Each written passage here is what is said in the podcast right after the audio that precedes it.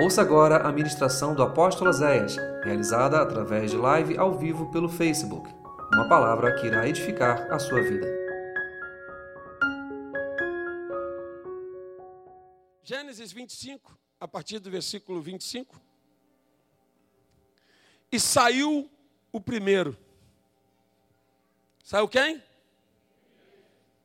Ruivo, todo com vestido de pelo por isso chamaram o seu nome Esaú.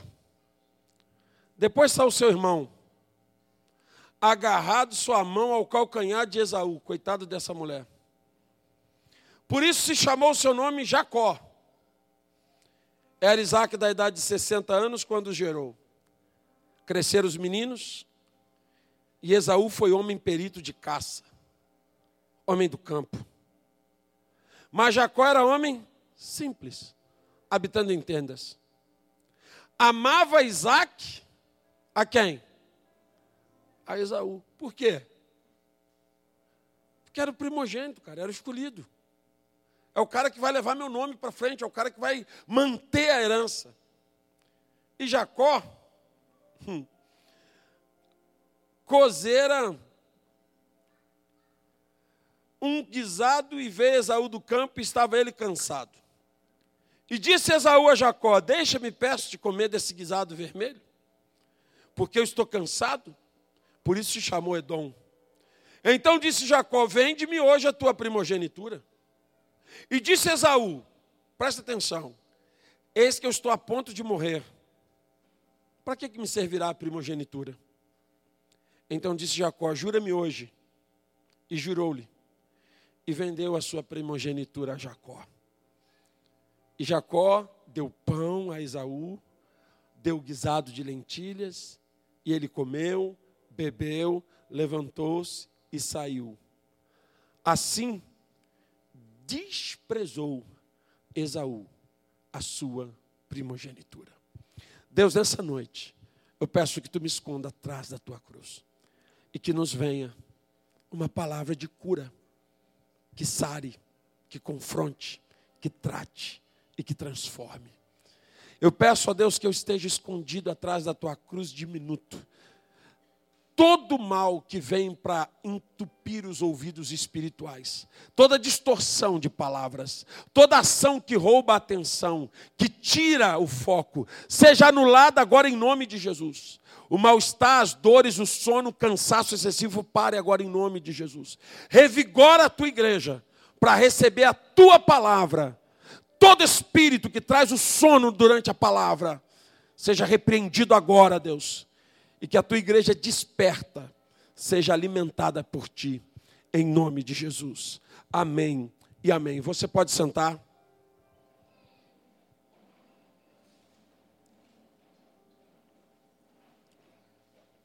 Há alguns dias atrás, eu ministrei sobre a importância de nós amarmos a nossa promessa. Seja ela a nossa família, a nossa empresa, o nosso ministério, o nosso casamento. Eu tenho que amar aquilo que Deus confia na minha mão. Tudo aquilo que Deus nos deu como bênção faz parte da promessa dele para nós. E nós temos que amar. Eu tenho visto muitas pessoas abrindo mão das suas bênçãos e depois chorando amargamente por tê-las perdido. Aprenda uma coisa: o reino de Deus nunca vai parar. Se você sair, ele levanta outro. Deus já te fez escolhido. Agora cabe a você se fazer. A palavra disse: muitos serão chamados, poucos serão escolhidos. Entenda uma coisa: o mundo não para de girar porque você parou. Tem gente que ele parece que ele é o centro. Como disse um bispo que nós fomos, tem gente que parece que ele é a quarta pessoa da trindade. Se ele parar, o mundo vai parar. Se ele desistiu, não, não, não. Eu falo sempre isso. Se eu der um ataque de pelanca, e sair daqui hoje, vai ter os revertérios, vai ter os problemas. Mas Deus vai levantar outro melhor do que eu. E aí, como eu não sou bobo, eu não abro mão do osso, estou agarrado. A visão é que muitas pessoas, elas acham, ah, tá difícil, eu vou parar. Vai parar? Para. Problema não, você para. Deus não vai te obrigar a andar. Mas você vai ver alguém passar e sentar na cadeira que era tua. Você vai ver alguém vivendo a honra que era tua. Você vai ver alguém tocando naquilo que era para você tocar. E aí você vai chorar. O mundo não para de crescer porque você desanimou. Você parou de estudar. Você parou de se especializar. Você parou de buscar. Mas o mundo não parou. Continua crescendo. Você não está estudando, não? Tem gente estudando. Você não está se formando, não? Tem gente fazendo. Você não está melhorando, não? Tem gente melhorando. Na verdade, ninguém está parado. Ou você está indo para frente ou você está indo para trás. Sabe por quê? Porque o mundo gira. Você está aqui, ó, o mundo está girando. Na hora que ele girou, tu já está ficando lá para trás, ó. Está parado e o mundo está girando. As coisas estão acontecendo. O mundo não para de evoluir porque você deixou de crescer. Você deixou de crescer, o problema é teu. O mundo vai continuar evoluindo. Pessoas, ministérios, empresas, trabalhos vão continuar crescendo. A todo instante, Deus nos concede bênçãos e oportunidades. A palavra dessa noite está muito ligada da manhã. A todos os instantes nós estamos sendo motivados pela palavra a nos fazermos escolhidos e a lutar por tudo aquilo que Deus já liberou para nós. Irmãos, Paulo vai dizer: Bendito Deus e Pai do nosso Senhor Jesus Cristo, o qual nos abençoou com o quê? Com algumas bênçãos. Olha, não? Foi algumas, não? Foi o quê? Bendito Deus e Pai do nosso Senhor Jesus Cristo, qual nos abençoou com toda sorte de bênçãos. Fala para o teu irmão, a bênção que tu está precisando, a bênção pela qual tu chora, a bênção que tu busca, já está liberada. Pastor, mas peraí, peraí, peraí, apóstolo, vem cá. Está liberado, por que, que eu não estou vivendo?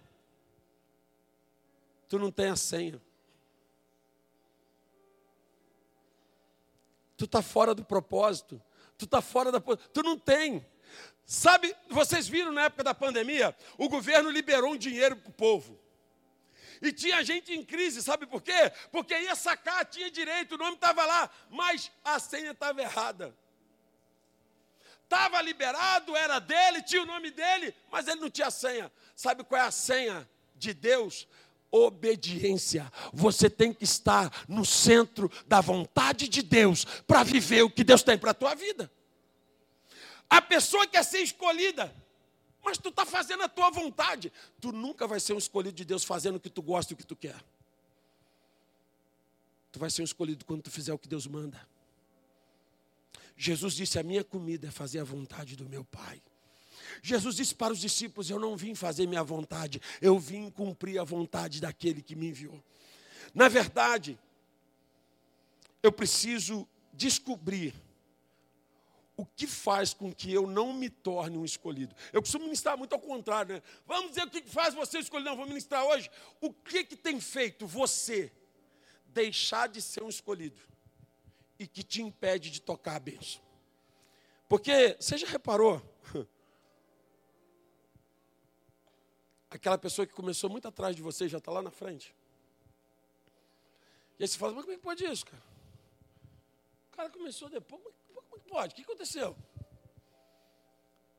Meu amigo, ele já descobriu a senha. Está sacando tudo que ele tem direito. Se bobear, está dormindo na porta do banco de Deus lá, todo dia, pá, passando cartão, pum, sacando. E você? Então, pastor, o que, que faz com que eu não seja escolhido? Porque presta atenção, Deus não escolheu Jacó. Nós temos que ler a Bíblia, irmãos. Deus não escolheu Jacó. Cara, para para pensar nisso. Deus escolhe os melhores para ele. Olha Esaú, forte, peludão, másculo, machão, caçador, matador. Deus gostava dos caras broncos assim. Olha o segundo, fraco, franzino, lerdo, filhinho de mamãe. O primeiro, filho de papai. Segundo, filhinho de mamãe. Sem vergonha, safado, mentiroso. Deus não escolheu Jacó. Mas havia em Jacó uma paixão pela bênção. Todos os dias da vida dele, ele sonhou em ter a bênção. Vocês já viram o Pink Cérebro? Já viram? Vamos conquistar o mundo? Nenhum dia da vida dele, Jacó deixou de querer a bênção. Eu quero essa bênção. Eu quero essa bênção. E sabe Esaú, o dono da bênção? Isso não serve de nada. Para que eu quero isso? E aí o que, que acontece? Eu ministrei no centro de recuperação essa semana sobre 1 Samuel. Eu costumo dizer, você não vai encontrar isso nos livros, porque isso é uma teologia minha. Penso, logo existe, tem direito de pensar. O escolhido de Deus para Israel era Eliabe. Não era Davi. Que é isso, pastor? Ué. Eliabe nasce primeiro. Primogenitura. Deus não é Deus de princípio, sim ou não? Quem nasceu primeiro? Eliabe. Forte. Grande. Era quase tão bonito quanto eu. Ele era tão especial que quando Samuel chegou na casa de Jessé e olhou para Eliabe, Samuel era homem de Deus? Sim ou não? Estava cheio do Espírito de Deus, sim ou não? O cara era tão especial quando Samuel olhou para ele e falou assim: Está diante de mim o rei de Israel. E sabe o que, que Deus fala de Eliabe? O que Deus falou de Eliabe, ele não falou de nenhum dos outros irmãos de Davi, só falou de Eliabe. Ele disse assim: Não atentes para ele. Esse eu rejeitei. Se ele foi rejeitado, é porque ele estava num processo de seleção. E Eliabe foi rejeitado por algo que estava dentro do coração dele. Davi era o escolhido? Não. Mas lá no campo de batalha ele se fez. Ele disse: Eu estou aqui. Quem é Golias? Vou lá, eu vou, eu vou, cara. Ele tá... Davi se fez um escolhido. Se colocou na brecha. Amou a benção, igual Jacó. Então, sabe o que, que faz que você não seja o escolhido? Primeiro, quando você não reconhece o tamanho do valor daquilo que Deus te deu. Tem gente sentada aqui nessa noite que canta. Tem gente sentada aqui nessa noite que ministra. Tem gente sentada aqui nessa noite que serve. E sabe o que você está fazendo pelo reino? Nada. Sabe o que você está fazendo com o teu talento? Enterrado. Mas tu acha que está bom para tu, não acha? A Bíblia diz que aquele que enterrou o seu talento, no dia que o rei voltou, ele foi lançado no fogo.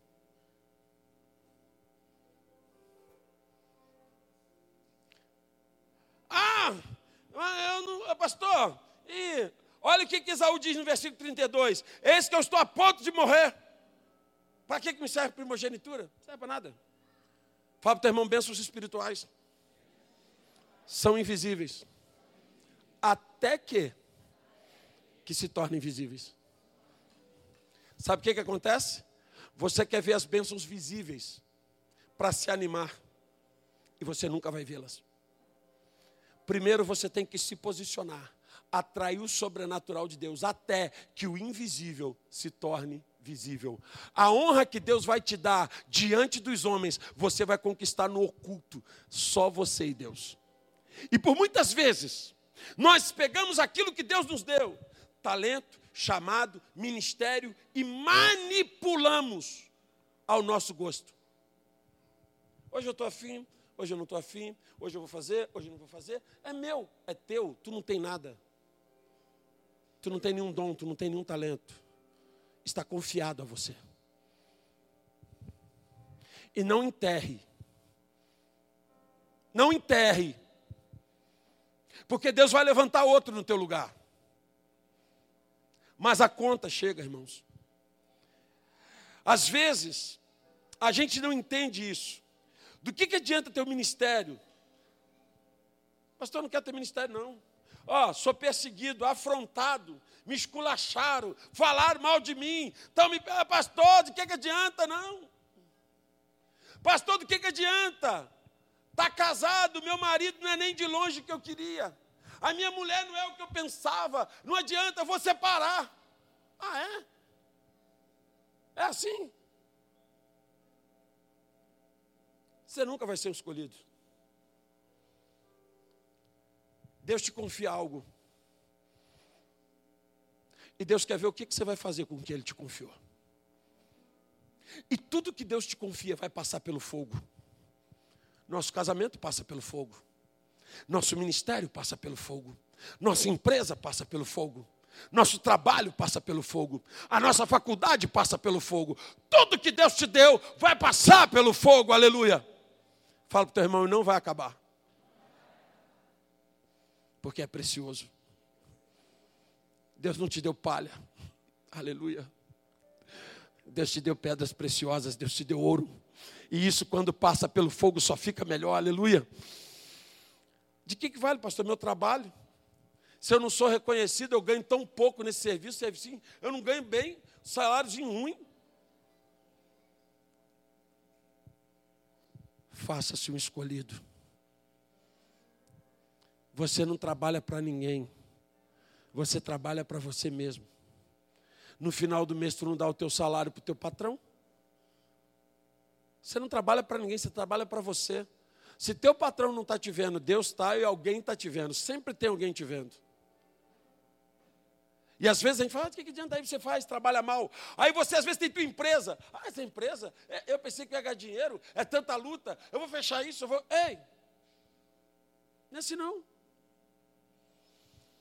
Aqui nessa noite tem pessoas que estão sentadas aqui, que vão ser mantenedores dos grandes projetos dessa igreja. E a tua empresa hoje é isso. E além de ser isso, ainda está passando pelo fogo. Porque Jesus disse: se você for fiel no pouco, eu vou te colocar sobre o muito. Nada do que Deus coloca na minha mão é meu. Tudo que Deus coloca na minha mão é dele, para eu tomar conta. Então, do que às vezes a gente faz isso, que adianta, pastor? Essa família. Minha família é cheia de problema. Uma família toda complicada. Já viram que matemática é difícil, essa tal de família? Nossa. A gente tem uns parentes que são bênção, né? Todo mundo tem uns parentes que são bênção. Que quando fala assim, é teu parente, a gente fala assim. É ou não é? É. Tem aquele que fala assim, não, pô, esse é meu parente. E tem os que falam assim, é teu parente? Vontade de dizer que não é, mas é. Família é isso. Só que eu vou dizer uma coisa. A tua família é um projeto de Deus. E Deus não tem projetos falidos. Você já parou para pensar no valor das coisas que Deus colocou na tua mão? Talvez você tenha um talento com crianças. E nós temos um ministério Kids sem professor. Talvez você tenha talento com ensino. E nós temos os professores tendo que se desdobrar para fazer aulas do, do e-book em tudo. Talvez você tenha talento com outras coisas que Deus confiou a você e que você simplesmente sentou nesse raio dessa cadeira e está morto aí. Você é um escolhido de Deus, uma escolhida de Deus. Então mova-se. Faça com que a tua escolha vale a pena. Faça com que Deus se alegre com o que Ele escolheu. Você já parou para pensar? enquanto são importantes as coisas que Deus te deu. A palavra de Deus diz, na história de Esaú, que sempre tem alguém de olho na nossa bênção. Fala para o teu irmão, sempre tem alguém de olho na tua bênção. Ah, você acha que tem alguém de olho no meu marido? Esse xureque. Sempre tem uma Fiona, irmã. Tem, tem. Pastor, você acha que alguém quer essa mulher chata igual a minha? Tem. Você já viu que o cara está lá no trabalho dele, reclamando? Já viu isso? Mas se ele for embora hoje, amanhã tem quantos lá na porta?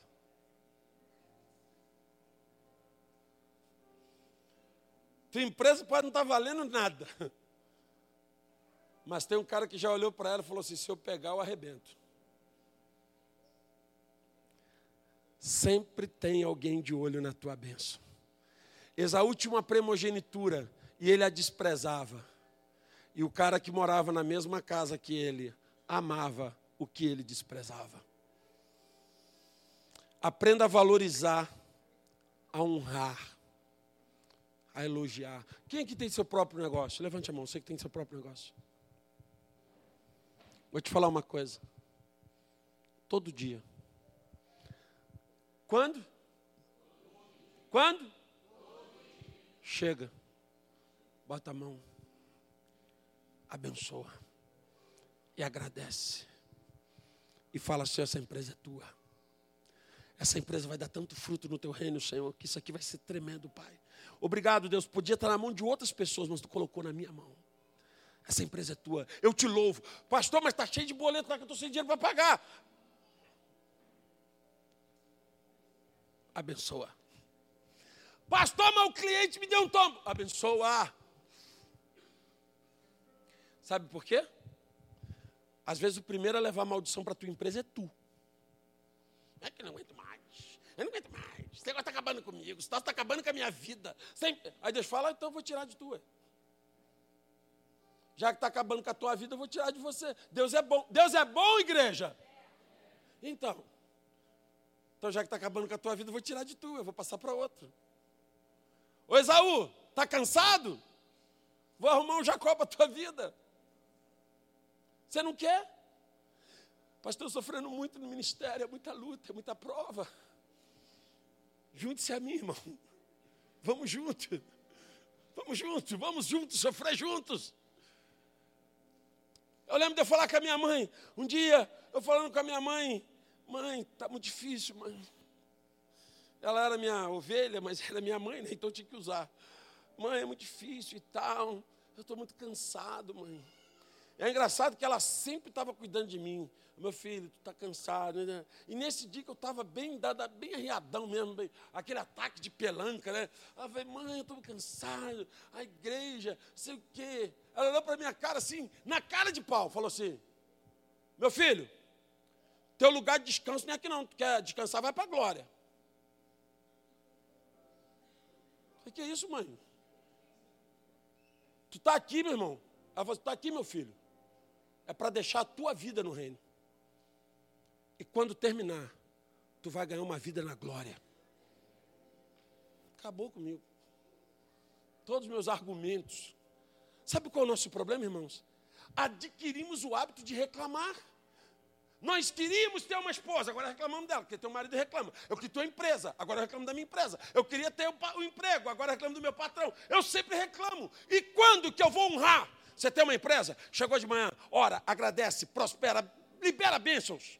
Pastor, mas está tudo dando errado. É por isso. Abençoe. Quem aqui é casado, levanta a mão e diga amém. amém. Deus tenha misericórdia de você sempre. Preste atenção. Amanheceu o dia. Você está deitado ao lado da tua esposa, do teu marido.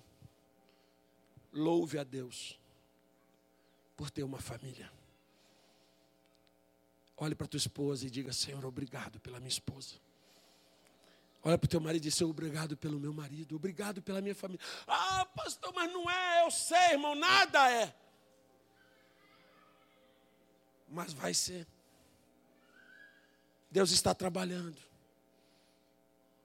Agradeça pelos teus filhos, pela tua casa, pelo, por tudo. A gente precisa aprender a amar a bênção.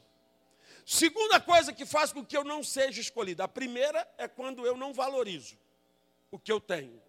A segunda é quando nós vivemos o momento, o problema, as circunstâncias e nos esquecemos do tamanho da promessa e onde ela pode nos levar.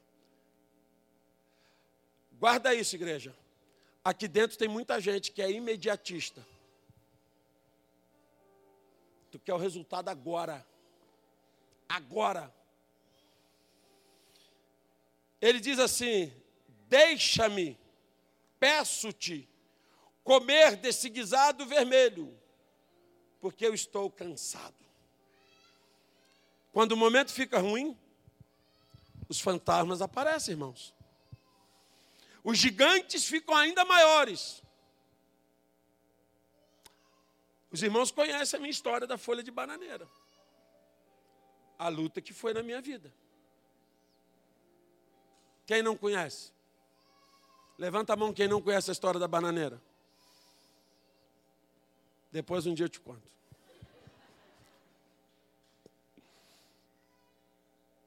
Vou contar rapidinho. Senão vai ter as irmãs que não vão dormir hoje. O que, que, que, era a história da bananeira? Eu era criança e eu morava ali onde é o celeiro. E não tinha luz naquilo ali, né?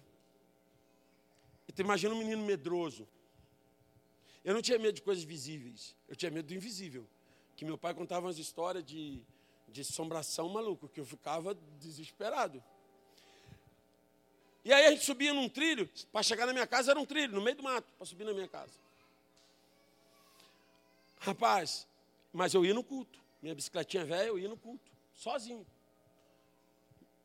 Culto de oração na terça-feira, fui no culto de oração, orei bastante e voltei com medo para casa é quando você vê que a tua vida espiritual não está resolvendo teus problemas. Fui no culto, orei e voltei com medo para casa. Beleza. Lua cheia, lua tá trincada mesmo no céu. Estou subindo o morro.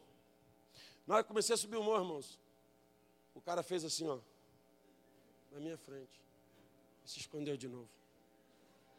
Gelou, irmão. Acabou comigo. Eu estava no meio do trilho. Correr para baixo não adiantava ir para casa como se ele estava no meio. Mas o cara era mal ali. Aparecia e se escondia. Eu paralisado. E ó, o tempo está passando. Falei, se eu pegar essa bicicleta e correr. Não, era um trilho, ele vai me pegar. Se eu gritar meu pai, ele também vai me pegar. Sabe que negócio que tu não tem o que fazer? Eu ali, paralisado, segurando a bicicletinha, uma bicicleta velha, segurando. E o cara, naquela safadeza comigo.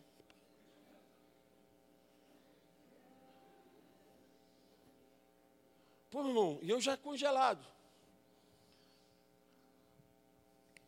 Eu não sei quanto tempo, irmãos. O medo faz você perder a noção do tempo.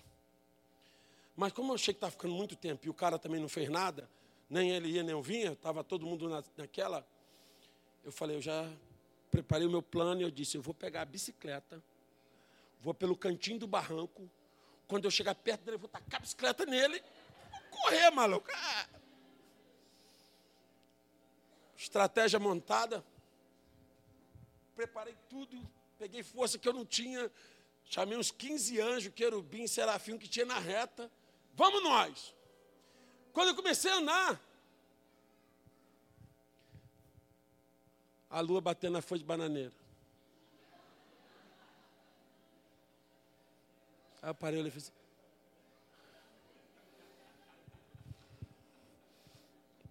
Não tinha um homem, irmãos.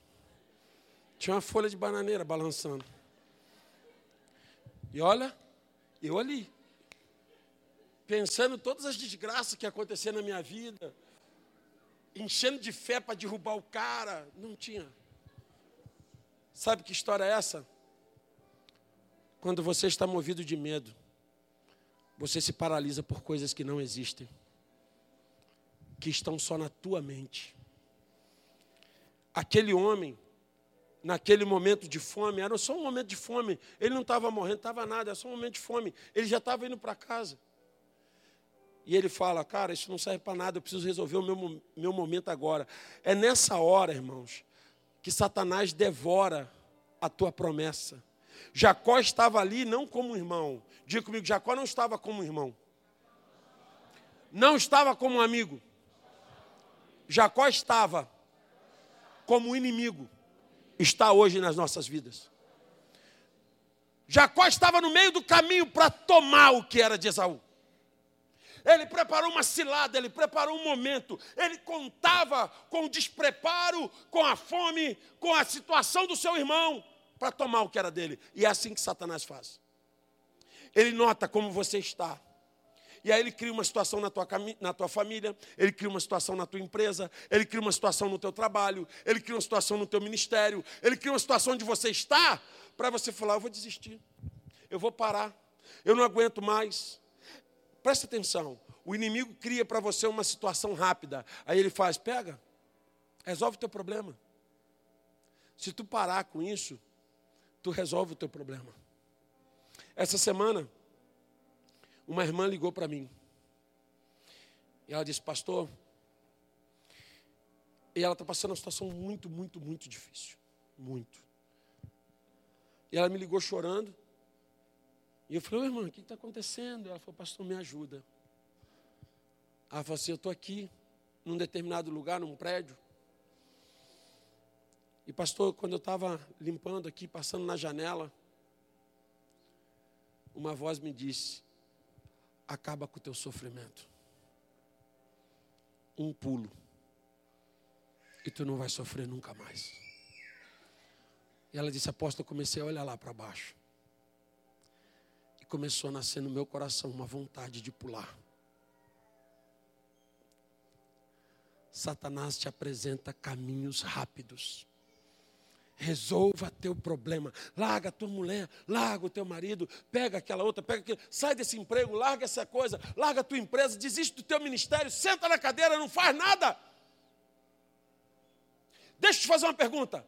O que você está vivendo hoje, o que você está fazendo hoje, foi Deus que mandou? Você está onde Deus mandou você ficar? Ou você está onde as circunstâncias te colocaram? Se você está onde as circunstâncias te colocaram, você não é um escolhido ainda. Você tem que estar onde Deus quer que você esteja, custe o que custar. Porque o inimigo quer criar para você alternativas. Então, quando eu vivo o momento, o problema, a circunstância, eu esqueço da minha promessa e de onde ela pode me levar. Sabe por que, que o inimigo quer que você desista? Porque ele sabe onde essa promessa vai terminar. Ele sabe na glória que Deus ainda vai manifestar. Terceiro, eu deixo de ser escolhido quando eu troco o que Deus me deu pelas migalhas que o inimigo me oferece. Cara, ele tinha uma primogenitura. No versículo 33, então disse Jacó: Jura-me. E ele lhe jurou e vendeu a sua primogenitura, uma bênção espiritual, por um prato de lentilhas que era a comida mais barata do povo judeu. Tem gente entregando a bênção por causa de uma afronta. Tem gente entregando a bênção por causa de uma ofensa. Tem gente entregando a bênção por causa de uma humilhação. Tem gente entregando a bênção por causa de um desgosto. Tem gente entregando a bênção por causa de uma frustração e deixamos escapar das nossas mãos aquilo que Deus confiou a nós. Deixamos de exercer a honra que nos foi confiada. Deus não nos escolheu para derrota ou para vergonha, mas para que as nossas escolhas fossem glorificar o nome dEle. Vocês, vocês conseguem achar que foi Deus que planejou a derrota de Esaú? Sim ou não? Será que Deus planejou derrotar Esaú para dar a bênção para Jacó? Porque às vezes eu vejo as pessoas ministrando sobre esse texto e dá a entender que Deus tinha escolhido Jacó, que já era um plano de Deus ferrar com a vida de Esaú. Não. Esaú abriu mão. Esaú entregou. Esaú deixou de se fazer o escolhido que Deus já tinha feito. Quantos hoje estão trocando suas famílias por uma aventura? Um casamento por um momento de prazer? Quantas pessoas hoje trocando ministério por duas horas de motel? Quantas pessoas trocando as suas bênçãos? Porque fulano fez isso, fulano fez aquilo, eu parei. Então, todas as vezes que você começa a trocar a tua primogenitura por migalhas, o inimigo sempre, presta atenção, tudo que o inimigo te der diante do que Deus pode te dar é migalha. É migalha. E por final, eu deixo de ser um escolhido quando eu deixo de desejar a bênção. Fala para o irmão, você precisa desejar a bênção. Você deseja a bênção? Deseja muito? Salmos 109, 17. Coloca, por favor. Eu quero que você leia comigo. E guarde. Salmos 109, versículo 17. O que diz? Visto, vamos luto? Visto que amou a maldição que ela lhe sobrevenha.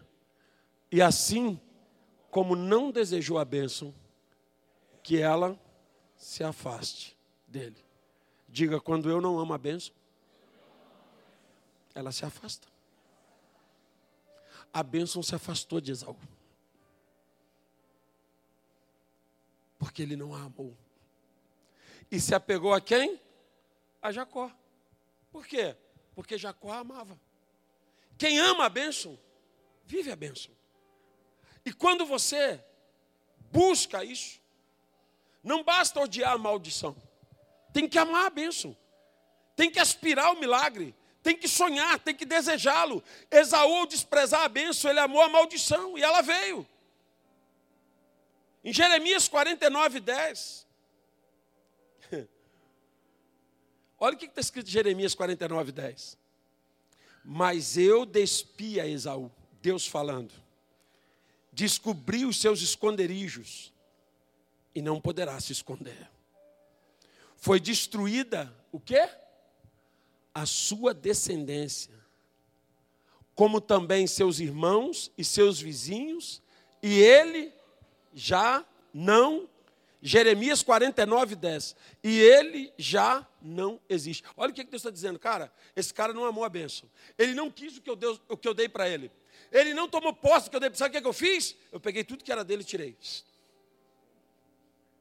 Tem pessoas que estão perdendo coisas. Não é porque Deus é mal, porque Deus não as ama. É porque elas não quiseram que Deus deu. Lembra daquela palavrinha. Tem alguém de olho na tua bênção. Tem alguém de olho na tua promessa. Toda a tua descendência depende de você. O que você está preparando para a tua descendência? Para os teus filhos, para os teus netos.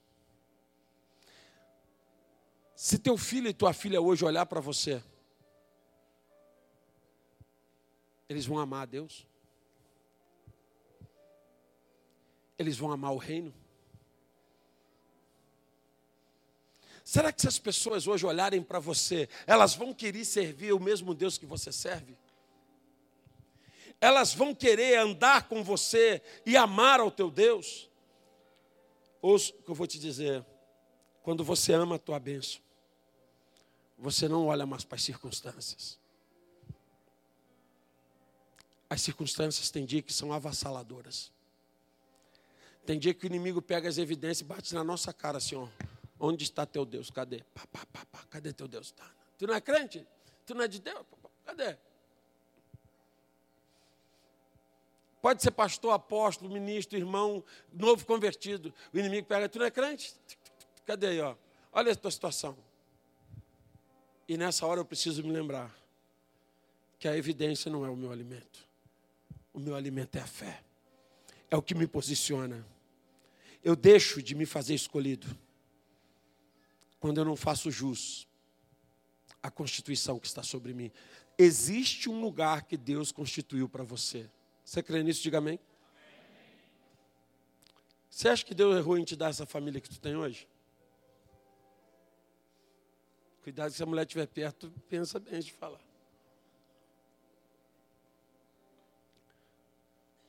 Você acha que Deus deveria dar a empresa que você tem para outra pessoa?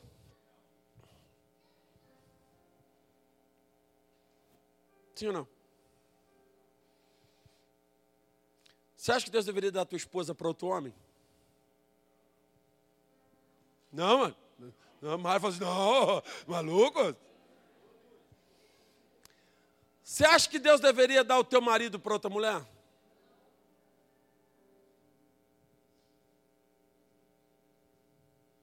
Não?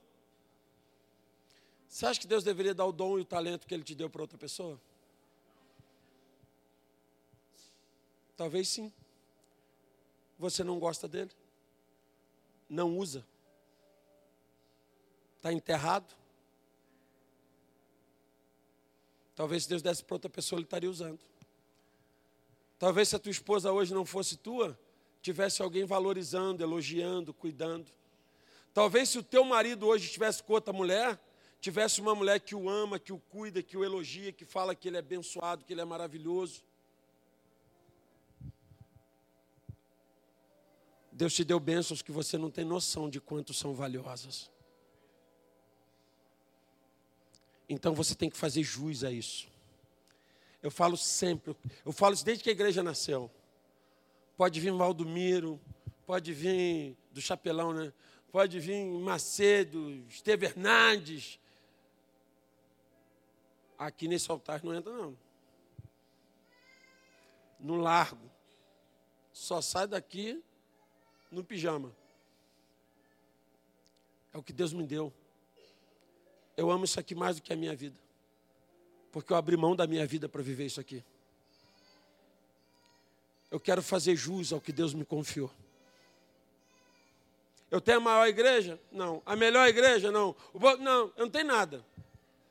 Mas Deus me confiou algo que eu amo. Eu olho para minha esposa, Quantas esposas aqui receberam elogio do marido hoje? Levanta a mão. Ih, sangue do cordeiro. É varão. Aí vai falar, Deus abençoe meu casamento. Ele vai falar assim, eu não.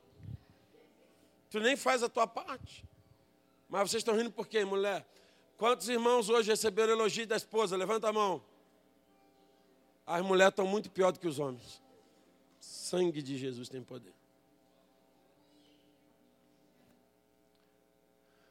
Fala assim: Eu digo que amo a minha promessa. Mas eu não sei se eu estou cuidando direito. Está cuidando direito? Eu tenho uma esposa. Meu irmão, ó, 24 anos de casado. A minha esposa não sai da cama sem um elogio meu. Ela não acorda sem um elogio meu. Eu amo a minha esposa. Eu estou cuidando do que Deus me deu. Eu não quero pensar que ela um dia pense assim, poxa, Deus podia me dar um outro homem, né, que me cuida bem. Eu sou esse homem. Eu não quero tratar o altar dessa igreja de forma que vocês pensem assim, poxa, Deus podia dar um outro pastor para nós, né? Você tem que fazer jus ao que Deus te confiou. Você tem que tratar aquilo como a coisa mais importante da sua vida. Seja o teu trabalho, tua profissão, tua empresa, tua esposa, teu marido, teus pais, teus filhos, tudo que Deus te confiou, teu ministério, teu chamado, tem que valer mais do que a tua vida.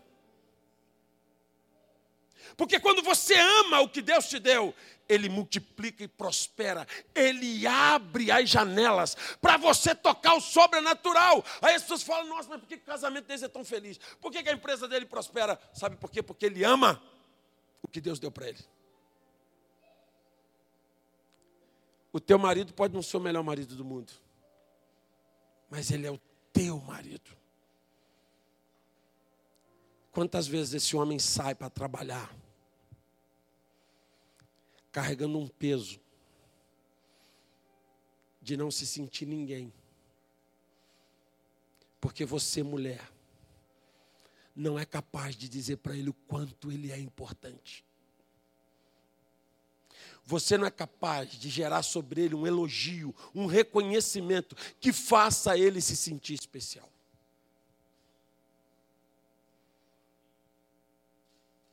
Você está matando a tua promessa.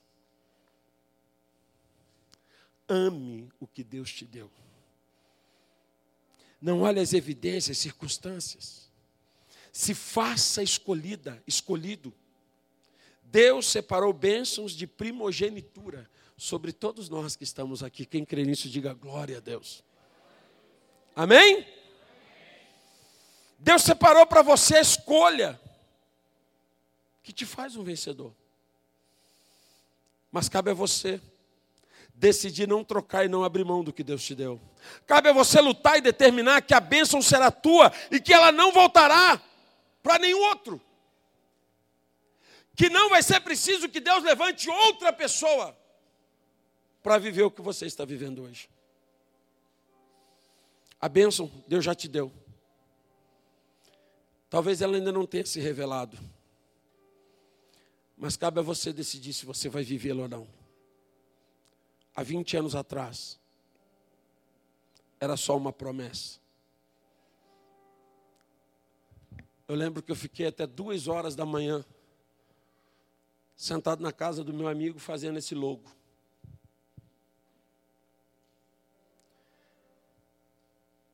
E o primeiro logo que nós fizemos,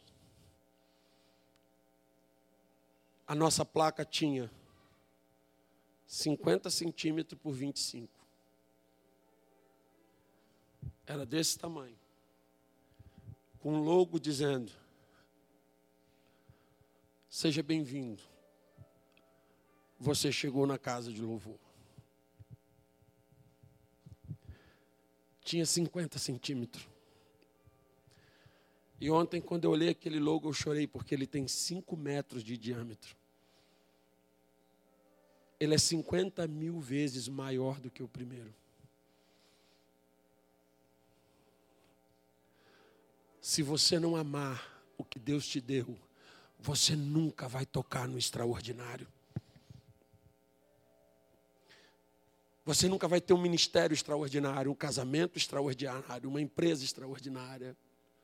Esse aí, ó. Nós começamos umas 5 horas da tarde, até 2 horas da manhã não tinha terminado, porque eu falava para o cara, eu quero uma casinha. E ele fez umas 10 mil casinhas. Falei, mas não é assim, cara. Ele falou, o que, que é então que tu quer? Eu falei, eu não sei, mas não é isso. Aí acho que quando estava duas e pouco da manhã, a gente já estava quase sucumbindo um computador 356, era um daqueles antigos ainda. Aí ele botou uma fonte que fez um risco. Eu falei, é isso que eu quero. É isso? É. É isso mesmo? É. Botam assim, assim, faz colorido. Eu falei, agora bota as notas musicais. Porque é a nossa casa de louvor. 20 anos depois, é a nossa marca. Diferente de todas as outras, né? Não é cruzinha, não é pombinha, não é biblinha, é nossa. É a nossa casa. Então entenda isso. Se você quer viver o extraordinário, é só amar o que Deus já te deu. Pastor, mas meu marido, minha mulher, meu trabalho. Não, eu sei, irmão. Tudo tem problema. Mas ame. Porque senão você vai fazer igual a Esaú. Em algum momento você vai desistir. E alguém vai levar o que era teu. E amanhã você vai ver alguém sentado numa cadeira que era tua, num lugar que era teu, numa empresa que era tua, num ministério que era teu, e você vai falar: não me amaram, me botaram para fora. Não, não, não. Ninguém tira você de lugar nenhum. Você se tira e você se coloca. Quando você se faz um escolhido e se apresenta como tal, e ama a tua promessa, e morre e luta por ela, Deus te honra. Nessa noite, todos que estão aqui, todos são escolhidos de Deus para viver o extraordinário. Agora, quem vai se fazer escolhido é outra coisa. Fique de pé e diga comigo, Deus. Fica de pé. Diga, Deus tinha escolhido Esaú. E ele jogou isso fora. Que bom que você ouviu essa ministração. Divulgue, compartilhe, divida esta palavra com alguém. Que esta palavra seja canal de bênçãos em sua vida. Te esperamos no próximo culto na Casa de Louvor. Acesse nosso site casadelouvor.org.